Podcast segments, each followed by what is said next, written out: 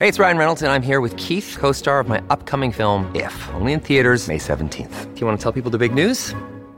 All right, I'll do it. Sign up now and you'll get unlimited for $15 a month and six months of Paramount Plus Essential Plan on us. Mintmobile.com slash switch. Upfront payment of $45 equivalent to $15 per month. Unlimited over 40 gigabytes per month. Face lower speeds. Videos at 480p. Active Mint customers by 531.24 get six months of Paramount Plus Essential Plan. Auto renews after six months. Offer ends May 31st, 2024. Separate Paramount Plus registration required. Terms and conditions apply if rated PG.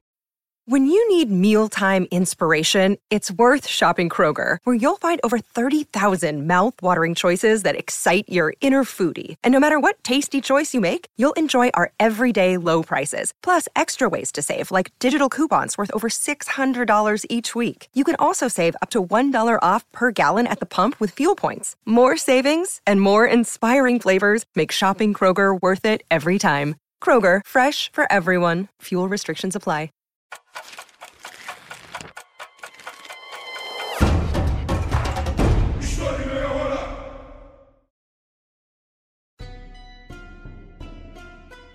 Como povos da antiguidade se relacionavam? Até que ponto desfrutamos de coisas que os antigos fizeram? Essas são apenas algumas perguntas que podemos nos fazer quando estudamos com mais atenção quem foram os fenícios. Um antigo povo que habitava a região da Fenícia, uma faixa de terra costeira localizada no atual Líbano, Síria e norte de Israel. Esse é um assunto que nós aprendemos logo nos primeiros anos escolares. E por isso é provável que você não se lembre muito bem do que, que a gente está falando hoje. E por isso esse episódio ele é muito importante.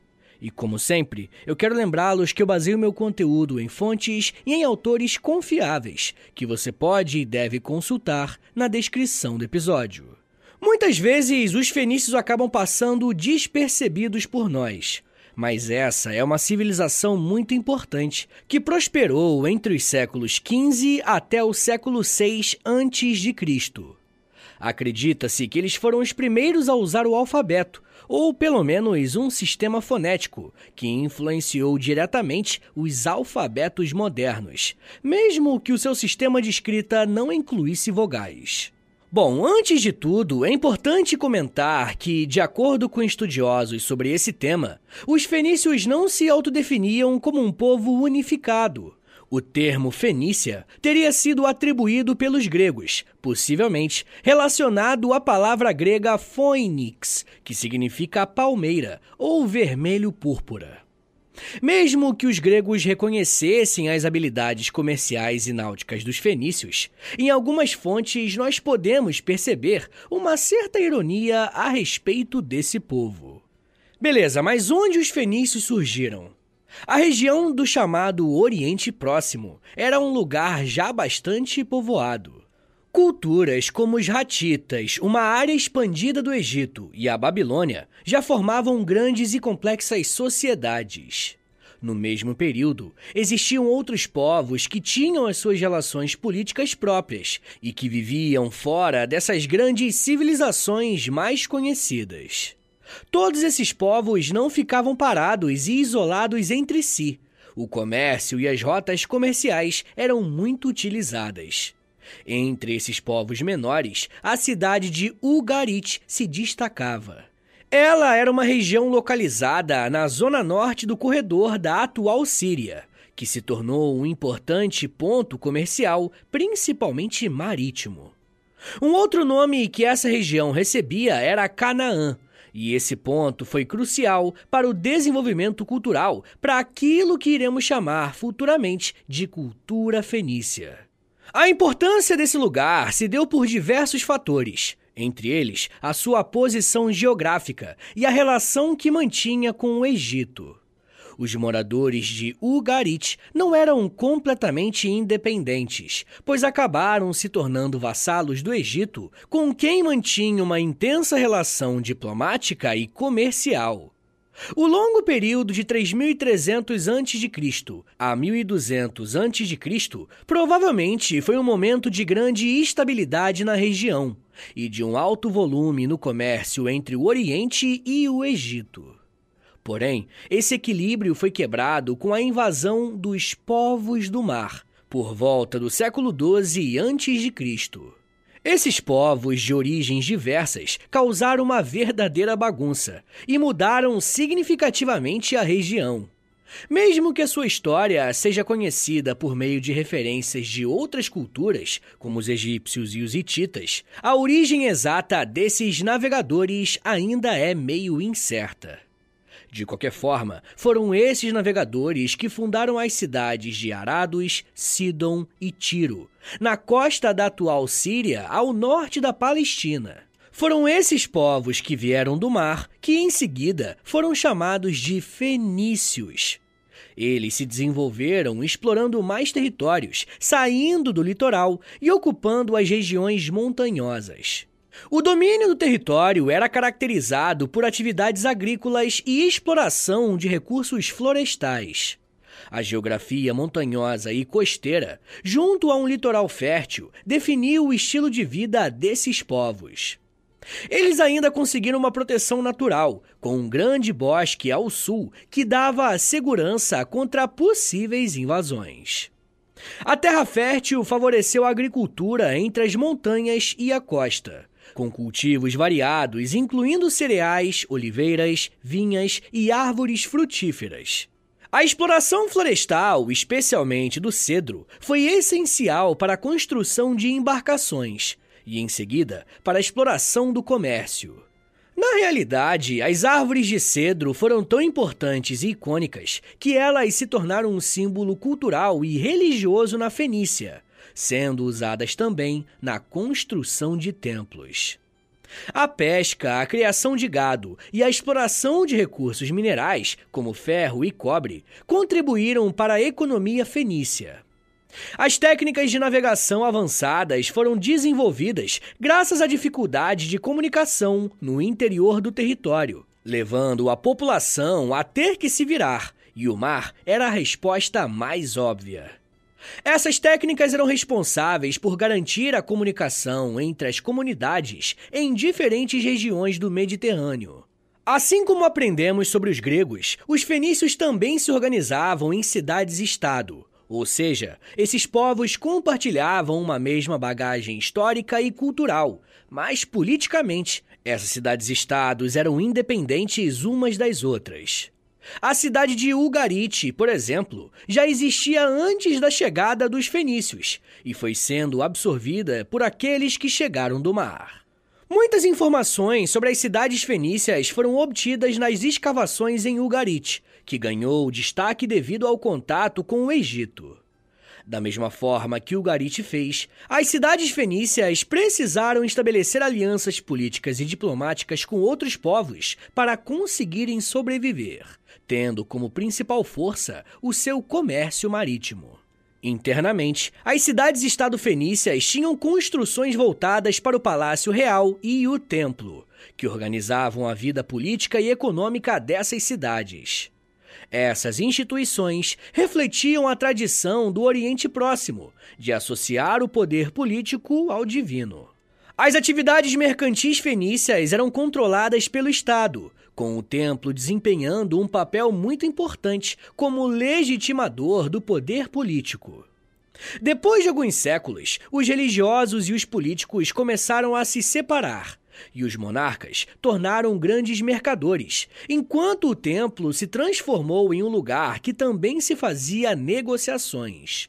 O culto a divindades como Melkart foi essencial na expansão fenícia, fazendo com que o culto a esse deus se tornasse um fator de unidade entre diferentes regiões, favorecendo ainda mais a integração comercial, uma vez que as pessoas passaram a adorar a mesma divindade, garantindo uma certa confiabilidade, digamos assim, nas transações comerciais, representando a identidade das novas colônias. O entendimento sobre a sociedade fenícia é limitado e baseado em hipóteses criadas a partir de escavações arqueológicas, principalmente em necrópolis, uma área destinada ao sepultamento de mortos. É como se fosse um grande cemitério.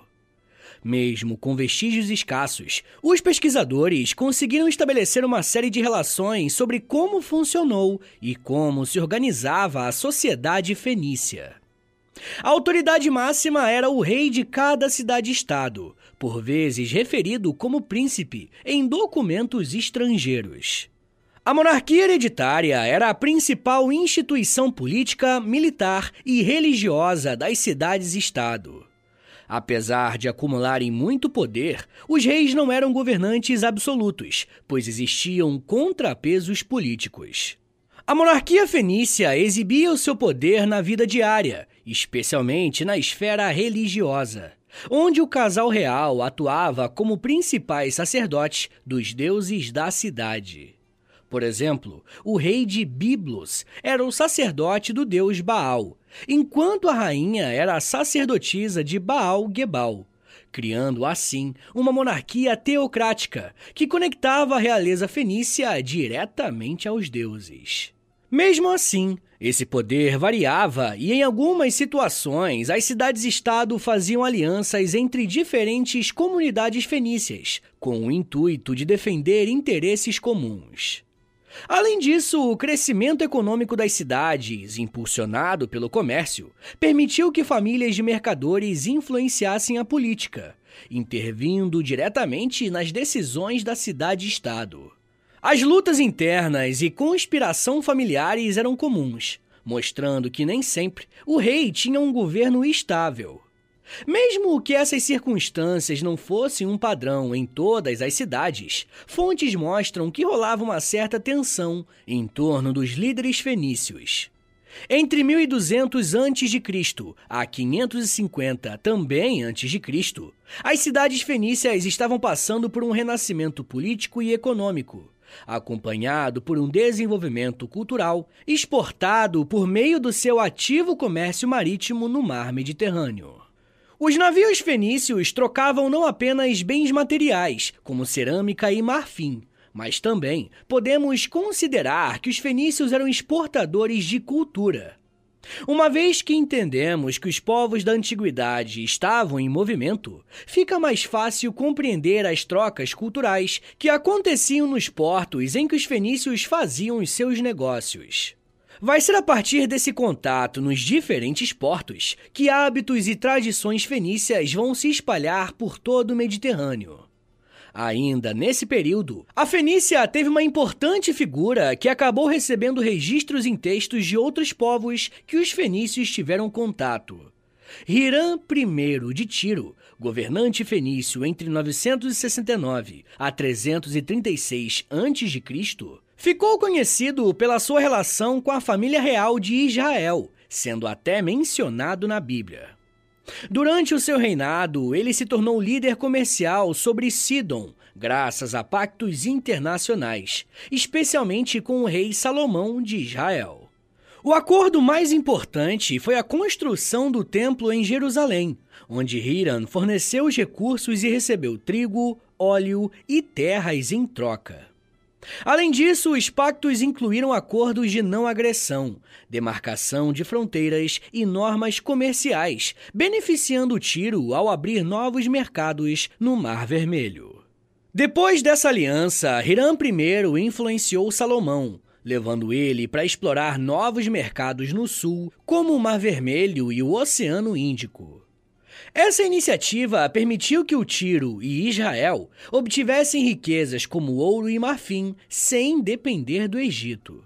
O enriquecimento desses dois povos na expansão dos seus respectivos territórios se desenvolveu, com Hirã e Salomão desempenhando papéis centrais nesse processo. Com a morte de Hirã, os seus sucessores mantiveram a política comercial que existia até então, e Itobal I aumentou ainda mais a zona de influência de sua cidade fenícia. A busca constante por matérias-primas levou Itobal I a estabelecer novas rotas comerciais, respaldado por uma diplomacia habilidosa que usava casamentos com a realeza de Israel.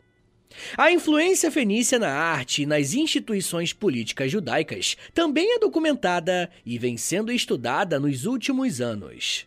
Com base em representações e descobertas arqueológicas de naufrágios, pesquisadores conseguiram concluir que os navios comerciais fenícios possuíam cascos arredondados, tinham um único mastro com uma vela retangular ou quadrada. Uma estimativa diz que a tripulação era geralmente composta por até 20 pessoas. O tamanho dos navios de transporte variava de acordo com as necessidades de carga e a distância a percorrer. A maioria dos barcos fenícios tinha entre 8 e 15 metros de comprimento, mas os maiores podem ter ultrapassado os 20 metros. Em livros que expõem os estudos sobre esses barcos naufragados, como o de Victor Berard, chamado O Mediterrâneo Fenício, é possível conhecer as embarcações encontradas na Baía de Mazarron, no sul da atual Espanha, e em Roquelong, na atual França. Esses barcos tinham 8 metros de comprimento e transportavam cerca de 2 toneladas de metal. Os barcos afundaram por volta do século 7 a.C., e os seus vestígios ajudaram a desmistificar alguns pontos do comércio fenício. Uma outra embarcação, encontrada em Ashkelon, em Israel, tinha aproximadamente 14 metros de comprimento para uma carga de 11 toneladas de vinho. A navegação consistia principalmente em cabotagem, ou seja, no transporte de cargas pesadas. Só que algumas rotas em mar aberto também eram utilizadas pelos fenícios, mas a decisão era tomada a partir das condições de vento e da corrente marítima. A cabotagem entre portos vizinhos, em pequenas embarcações, permitia a transferência de cargas ao longo de grandes distâncias e tornava o comércio bem mais dinâmico. Diversos portos ao longo das rotas mediterrâneas serviam como pontos de transferências entre embarcações, para em seguida os produtos serem redistribuídos entre diferentes regiões.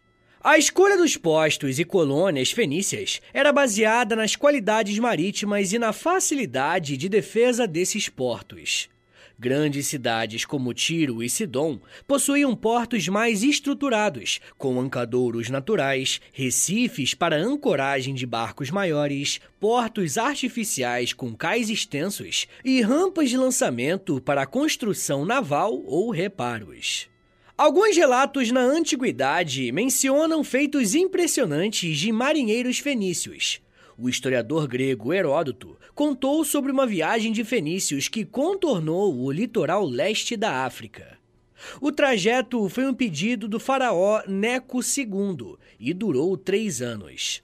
Hannon, navegador fenício de Cartago, explorou rotas comerciais ao longo da costa da África Ocidental possivelmente alcançando o Senegal ou Camarões. Moedas cartaginesas encontradas nos Açores sugerem a chegada de habitantes de Cartago a essa região no Oceano Atlântico. Por conta dessas viagens, Cartago se consolidou como a principal cidade-estado fenícia. Emilcon, um outro cartaginês, teria viajado até a Bretanha e as ilhas Cassitérides. Além do comércio, os fenícios aplicaram as suas habilidades marinheiras em assuntos militares, e reis assírios, persas e gregos se mobilizaram para fortalecer as suas frotas de guerra para um eventual combate. Representações assírias do final do século 8 a.C. e do início do século 7 a.C. mostram galerias de combate fenícias adaptando navios redondos de comércio para o uso militar. Pessoal, eu já quero falar mais sobre o desenvolvimento dos fenícios e quais foram as suas outras contribuições para os povos da antiguidade.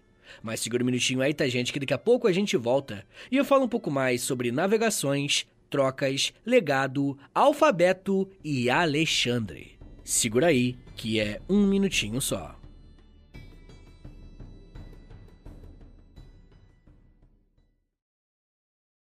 Pessoal, é com muito orgulho, depois de muito tempo de trabalho, que eu quero anunciar aqui para vocês que o primeiro livro do História em Meia Hora já está à venda. O livro História em Meia Hora Grandes Civilizações é um grande compilado de alguns dos temas que eu já tratei aqui no podcast, mas dessa vez com um suporte visual e uma edição maravilhosa. Se você gosta do História Meia Hora, você vai amar esse livro. Porque além de ter sido escrito por mim e pelo Vitor Alexandre, que roteiriza os episódios do podcast comigo, o livro nos permite usar gráficos, imagens e um monte de coisa que, infelizmente, o áudio não permite. Então clica aqui no link da descrição e adquira já o História em Meia Hora Grandes Civilizações. Abre aspas. Os persas mais esclarecidos atribuem aos fenícios a causa dessas inimizades. Dizem eles que esse povo, tendo vindo do litoral da Eritreia para as costas do nosso país, empreendeu longas viagens marítimas, logo depois de haver se estabelecido no país que ainda hoje habita, transportando mercadorias do Egito e da Assíria. Fecha aspas. As palavras que você acabou de ouvir foram escritas pelo Heródoto por volta do ano 440 a.C., onde ele falava sobre as viagens fenícias no Mediterrâneo. Por mais que as navegações sejam aquilo que mais caracteriza os fenícios, a sua organização política e crescimento de suas cidades-estado também precisam ser mencionadas. Biblos, Sidon e Tiro eram as principais antigas cidades fenícias competindo pela liderança na região da costa leste do Mediterrâneo. Apesar da independência que elas tinham entre si, todas experimentaram momentos de expansão econômica, como também a verdade que enfrentaram profundas crises e invasões dos seus territórios. A cidade-estado de Biblos foi a primeira a crescer, sendo localizada próxima ao mar e defendida naturalmente por rios ao norte e ao sul ficando a 40 quilômetros ao norte de Beirute, atual capital do Líbano. Essa cidade foi uma das primeiras a usar o papiro como um produto a ser comercializado. Sua prosperidade veio da boa relação com o Egito, facilitada pela localização estratégica e por conta de dois portos, tornando a cidade uma grande referência nas rotas comerciais do Mediterrâneo.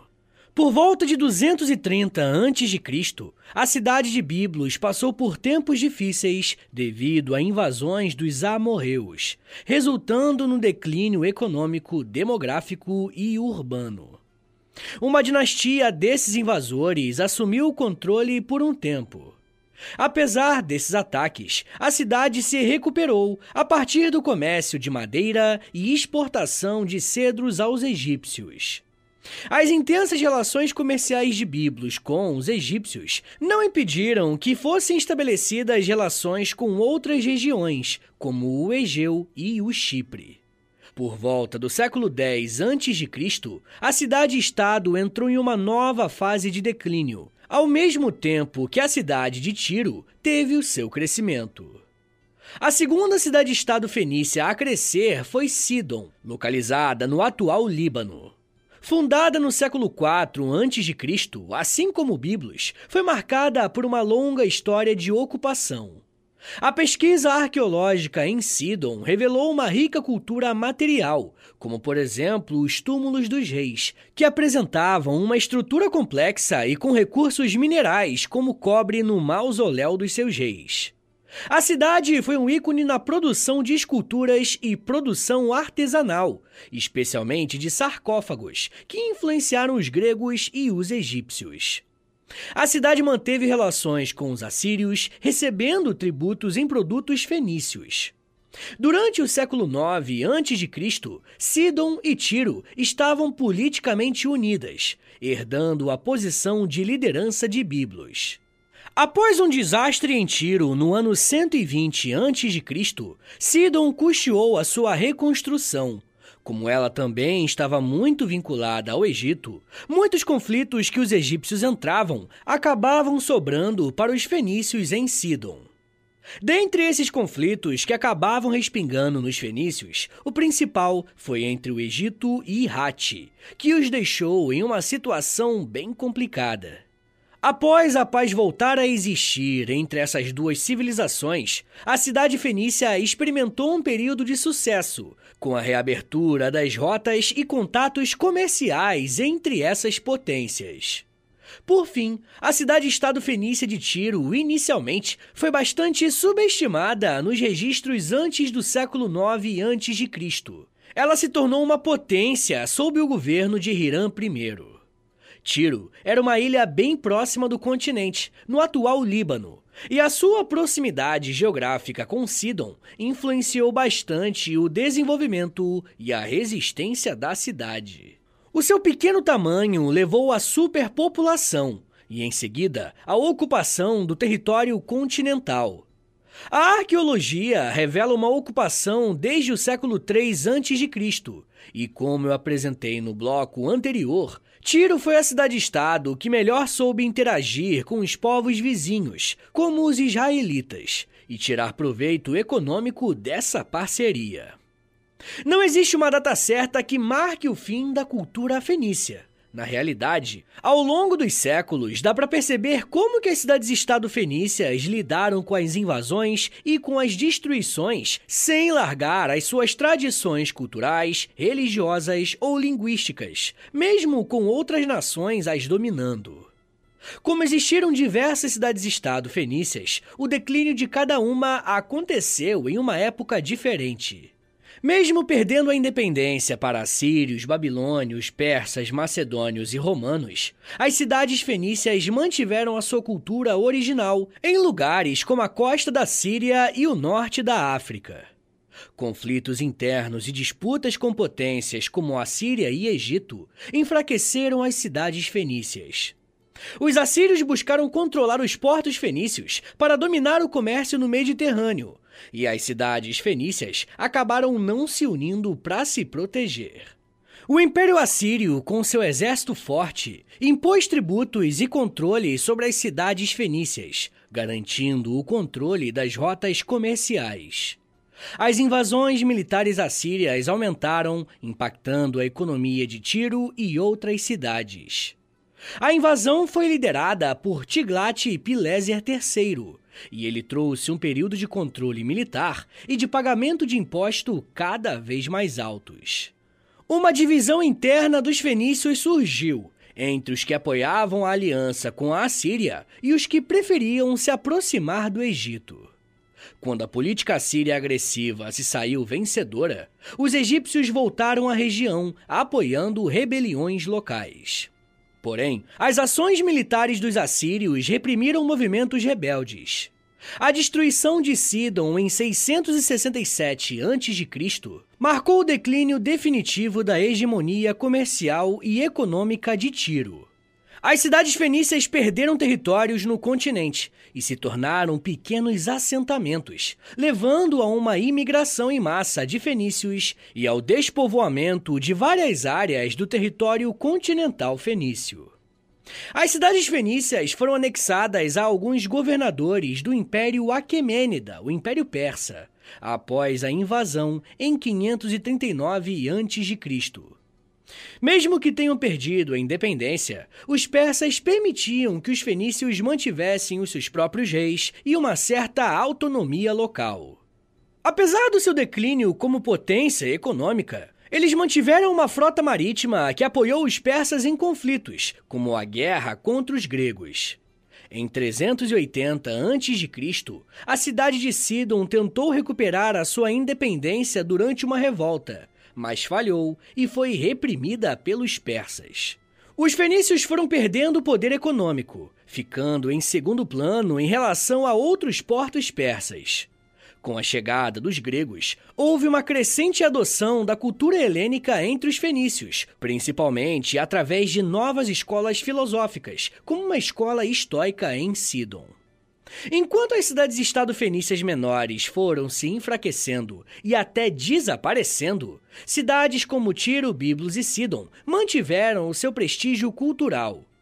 Os gregos fizeram com que a cultura dos locais onde eles tinham influência se adequasse à sua própria cultura, como a transformação da nomenclatura dos deuses fenícios para o grego e a incorporação dos fenícios ao Império Seleucida.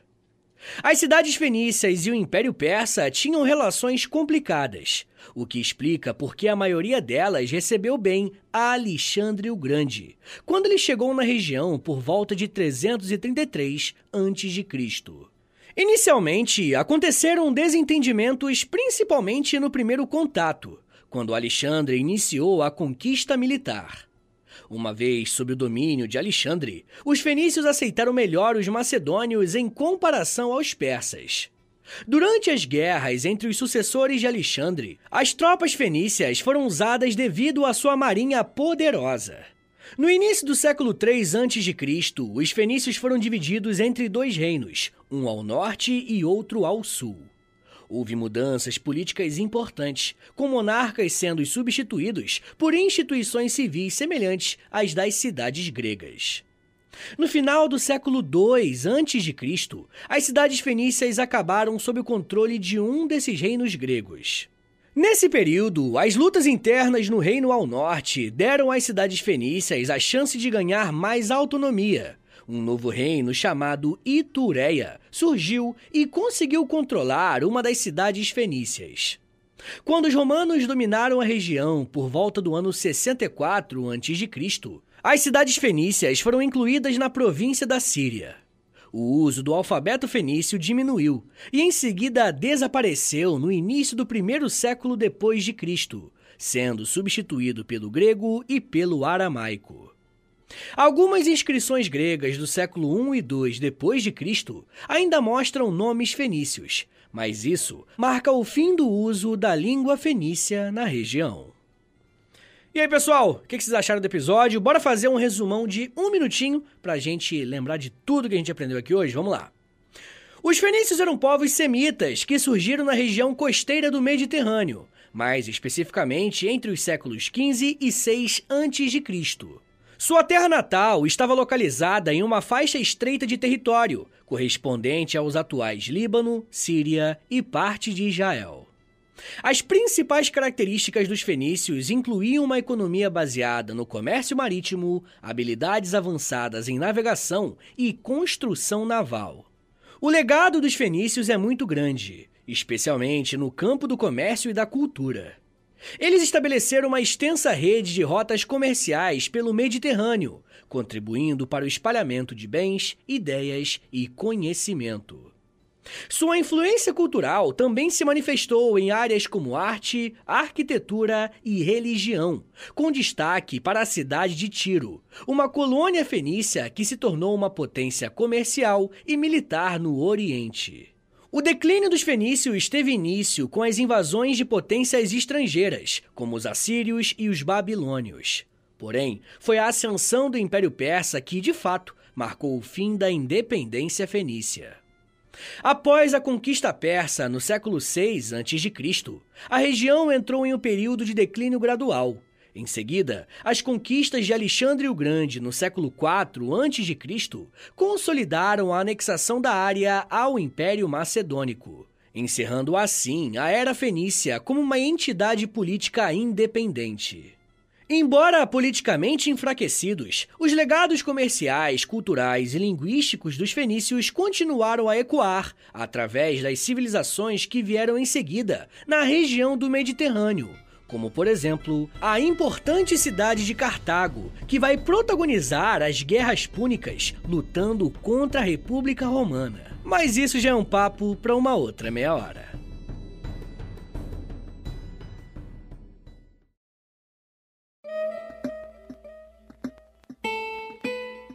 Senhores, muito obrigado por terem vindo até aqui. Meu nome é Vitor Soares e sou professor de História. E você acabou de ouvir o História em Meia Hora. Rapaziada, dá uma moralzinha aí, compartilha esse episódio, por favor. Posta nos stories do Instagram e aí me marca no arroba História em Meia Hora. Ou você pode também postar no Twitter e aí você me marca no arroba H30podcast, que aí eu já te mando uma mensagem agradecendo, tá bom? Se você gosta do História em Meia Hora, se você quer ver esse podcast por muito tempo de pé ainda, toda quarta e todo sábado, lançando episódio novo, bonitinho, dá uma chance pro nosso apoia-se, rapaziada. Por favor, entre em apoia.se barra História em Meia Hora, porque lá tem quase 100 episódios exclusivos para quem apoia. E claro, né, quando você apoia hoje, você tem acesso a todos eles. E todos os que vão sair enquanto você for apoiador, tá bom? Também tem Clube do Livro, tem conteúdo diário no Instagram, depende do nível lá, né, do, do plano que você assinar lá no Apoia-se, beleza? Mas claro, né, eu só quero que você assine caso você queira e possa ajudar, tá bom? Rapaziada, o História Meia Hora também tem a parceria com a Loja, tá bom? L-O-L-J-A, Loja. Entra no site deles, é loja.com.br, digita História Meia Hora, que você vai ser transportado aí tecnologicamente pra nossa lojinha, tá? Tem camiseta, moletom, tem vários produtos bem legais, tudo original do História Meia Hora, tá bom? E óbvio, né? Quando você compra uma roupa dessa, você fica gatão, gatona e ainda ajuda o meu trabalho. Mas rapaziada, se você quiser mandar um e-mail para mim, quer falar comigo para alguma coisa, anota aí meu e-mail e o meu Pix. Qualquer valor é mais do que bem-vindo, agradeço demais. É historiaemmeiahora@gmail.com. Uma coisa que eu vou te pedir agora, isso aqui não custa nada, tá bom? É de grátis, pô, é só um minutinho da tua vida aí, não custa nada. Eu te dou tantos minutos, tantas, tantas meia horas aí de, de estudo, pô, pelo amor de Deus. Dá uma moralzinha aí, clica no, no perfil do Spotify, aí do História em Meia Hora, clica em cinco estrelinhas, para você avaliar o nosso podcast em cinco estrelinhas, depois você clica em seguir, e por último você clica no sininho, que o sininho vai enviar uma notificação pro seu celular quando tiver episódio novo. Eu também quero te convidar a conhecer o meu outro podcast, é o História pros Brother, que eu faço com Alexandre Níquel. Também é de história, mas é mais de humor, hein? Pelo amor de Deus. é uma pegada um pouco diferente daqui, tá bom?